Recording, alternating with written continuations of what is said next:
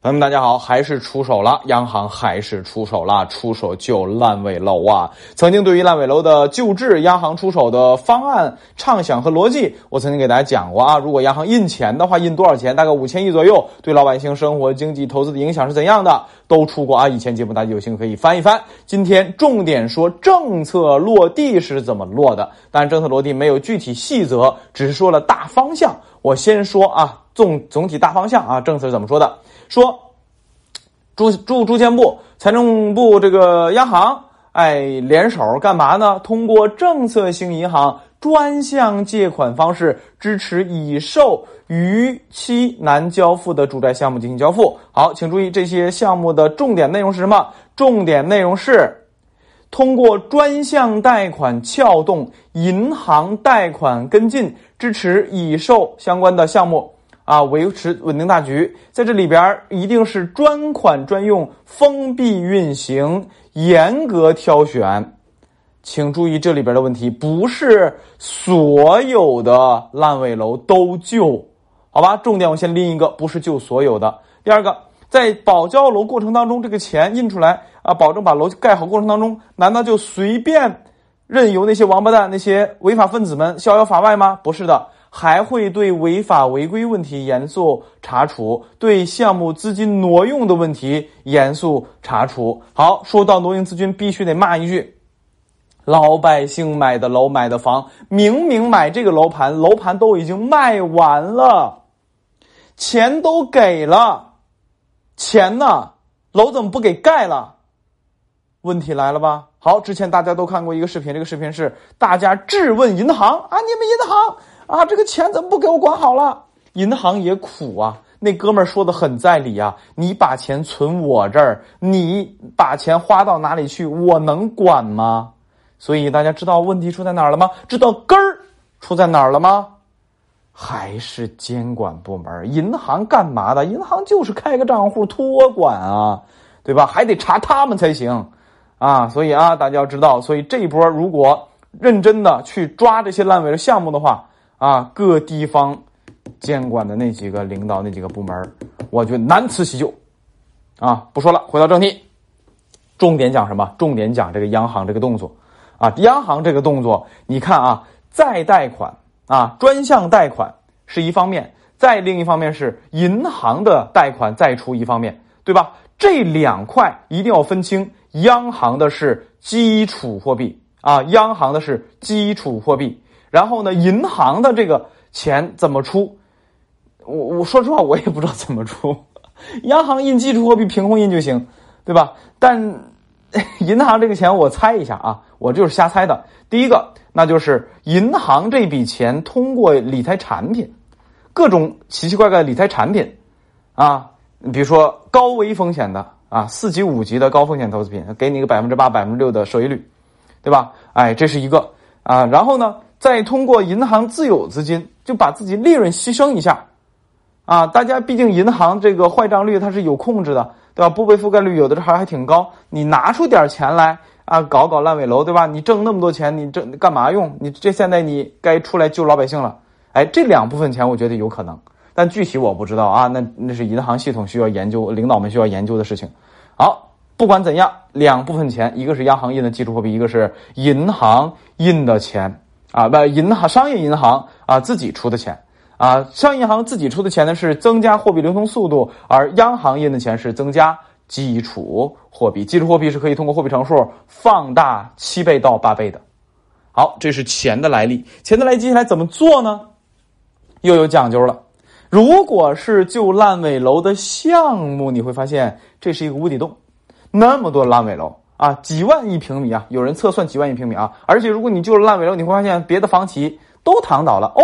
原来如此，楼烂了，国家兜底。本来他这个楼咬咬牙能交上，他也不交了，对不对？所以这种是一个无赖的玩法，是不能全部都救的。所以他是救的比较那什么，比较有选择性的。好，接下来救项目，如果项目是烂的，那么你会发现，不管是央行印的技术货币，还是商业银行出的自己的钱，这个钱出来一定是坏账。凭空出坏账，出坏账，央行的印的基础货币和银行的坏账，最后的结局都是谁？都是老百姓啊，均摊呢，对吧？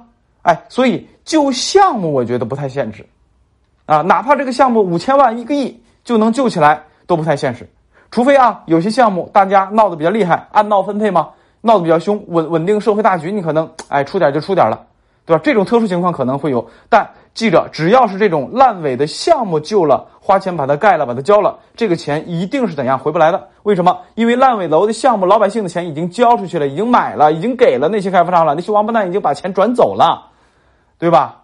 哎，这是一个啊，救项目肯定没钱回来，这个钱一定会白掏。那如果是救房企呢？这个有的玩有些房企它资金流断了，它不是房企死了，仅仅是特殊情况，房子卖不动了，资金流有问题而已。总体它的项目优质，这个资产质量都很好啊。那这种房企该救啊，把它救活了，它下边的所有的那个所谓的这个。呃，烂尾楼项目或者这个所有的这个住这个楼盘的项目都活了，对吧？哎，这种房企一定要救，而且你会发现救他们，比如说给你十个亿、一百个亿，哎，他们如果活了是可以怎样把钱还回来的？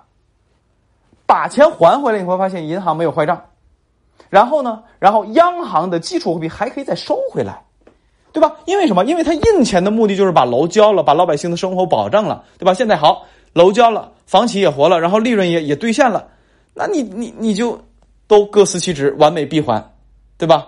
你这个钱印出来的基础货币没用了，你就收回来呗。啊，曾经我说过，像这 MLF 啊，包括这个逆回购啊，央行印出来的钱用不到多了，那怎样收回来呗？对吧？他最近不就收了五千亿、六千亿这么多钱收回来了，对吧？你看这对老百姓的投资、生活、通货膨胀，你这不就影响很小吗？甚至。本来由老百姓均摊的这些债务和通货膨胀和印出来的钱，你看就不需要老百姓均摊了。所以救房企、救优质房企，我觉得是上上策。好，提示大家，周日啊，周日晚上八点钟直播，去我的本人主页“财经非说不可”，可以干嘛？可以预约啊，而且往期合集。都有啊，往期直播合集都有。以前关于央行印钱呐、房地产呐，包括与投资理财产品怎么做呀，这些我都讲的非常多。一期直播好几个小时，我跟你讲，都是干货，这是跟你生活投资啊各方面都是这个直接关系紧密的啊。大家有兴趣可以回听啊，去我主页能看到，既可以预约明天的，也可以往看往期的啊。好，回到正题。所以，从目前畅想来看，这一点钱，这个政策的主流方向还是要就优质房企为主。但是还是那句话，既然这次讲到了维护社会稳定、保交楼，那么还有一类人会得到好处。这一类人就是闹得厉害的，按闹分配，对吧？你还记得吗？如果大家就是被烂尾楼拖死，啊，大家不声不响、不吭声，你会发现，你就活该了，你就活该被。啊，人家在当羊啊，宰了吃吃肉喝血了。但是现在最近一段时间，你会发现大家联合起来断贷啊，联合起来这个网络上发酵啊，集合起来，对吧？老百姓联手起来啊，施压房产商，施压啊，那什么什么什么啊，我还不敢说了，再说我就就节目没了啊。反正就是把这个影响搞大，重视起来，然后呢，你会发现就有解决方法了，包括什么什么村镇银行的事情啊，如果老百姓啊就闷不吭声哎呀，坏了！这话说的我操！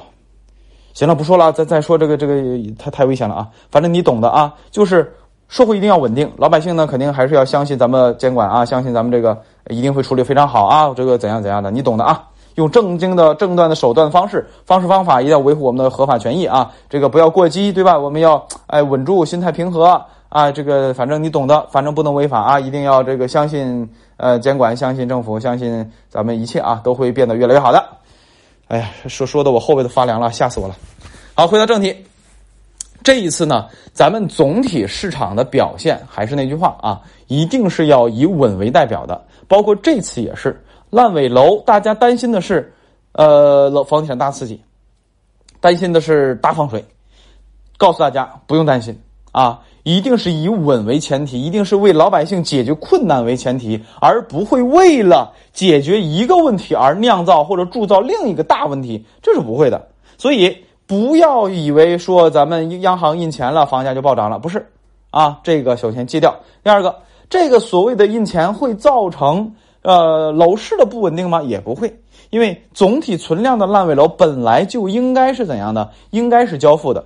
然后呢，总体又不是把所有烂尾楼都收拾掉，这可能重点项目收拾一下，所以对于这个总体楼市的供求关系的扭曲和变化不会很大啊，所以呢，还是保持原有楼房市的这个啊节奏啊，房市原有节奏什么？大家预期降低，买房买的少了，对吧？居民贷款也少了，对吧？然后这个大周期顶部走熊市，对吧？这个原有节奏都不会变，所以这一个政策出来之后不会改变大趋势，大家不用担心啊。好，再说另一个大家关心的话题，如果。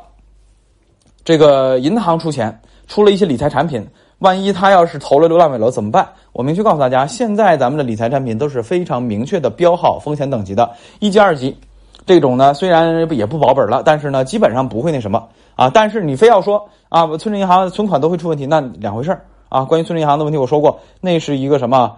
哎，违法行为，违法行为就是照着坑你来的，你什么等级，你什么存款都会坑死你啊，对不对？啊，这个就两说啊，所以大行啊，那些大型股份制银行等等等等，正规的都会明确告诉你风险等级。而如果说涉及某些理财产品投向烂尾楼，那我告诉你，它的风险等级一定很高，至少四级五级，你要收益率很高。那你买的时候，你自己是不是要注意一下，你承受得了吗？这么高风险等级，就为了那百分之六、百分之八、百分之十的收益，然后你承承承受一个呃亏损本金的风险，甚至一毛钱拿不回来的风险，你承受得了吗？如果你承受得了。那么，买，啊，那因为什么？因为你首先在买之前就已经做好准备了，我有可能亏死了，亏光了，对吧？所以风险等级和理财产品是对应的，你不需要担心，你不需要担心，你买一级、买二级那种低风险的，你还买的这种东西不会呢，啊，所以呢，关于理财啊，如果银行出相关理财产品，你也不用担心啊。好，最后的最后，关于通胀。啊，老百姓生活有什么影响啊？关于烂尾楼的老百姓呢，这个没得说，肯定是帮你解决问题，肯定是好事啊，对吧？对于没有买到烂尾楼的广大老百姓来说，多数人来说也不用担心通胀的问题啊。这个政策最开始出来也说了啊，量很少，尤其是基础货币量很少，只要基础货币量少，所以通胀对于资产价格影响就很小啊。这个量少少到什么程度？我自己估几百亿撑死，一千亿都不一定会有。啊，这边印一千亿，那边我收了五六千亿、七八千亿，你看总体还是稳定的，对吧？所以总体货币的政策的量的这个总量的保持是稳定的。那这种稳定之下，理论上其实对咱们影响就不大，啊，所以呢，这个影响呢，咱们呢也不需要过度担忧。还有大家说钱变薄了，钱变薄了，这也不需要担忧，因为印这点钱也不足以冲击你的钱变薄了、通货膨胀，或者说你财富吞噬的问题，知道吗？好。重点需要担心的是什么？是总量的问题。七月 M 二涨幅百分之十二，很高，啊，你需要担心这个问题。但是呢，这个啊，也我觉得应该是见顶了，啊，不会再有比这更快的了。单月啊，不会比这再快的了。但是它之所以有百分之十二这么高的增速，还和这个资金空转、政府借贷呀、票据问题还有关，还不是单纯的货币政策的问题，啊，这个直播时候咱们再详细讲啊。行，总体关于央行出手的问题，基本上就说到这儿了啊，咱也不多讲了。呃，中间那一段，大家还是那句话，多多领会我的本意啊。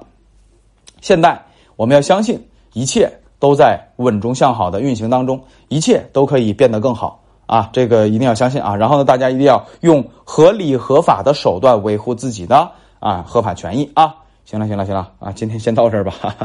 最后提示大家啊，咱们这个左下角这个购物车呀，起泡酒啊、红酒啥的，买一送一啊，买一送一。你原价付就行，然后原价付呢，你这个备注一下买一送一，然后呢买原价付一瓶，给你买两瓶，反正发货的时候给你发双份啊。行了，不说了啊，赶紧结束吧。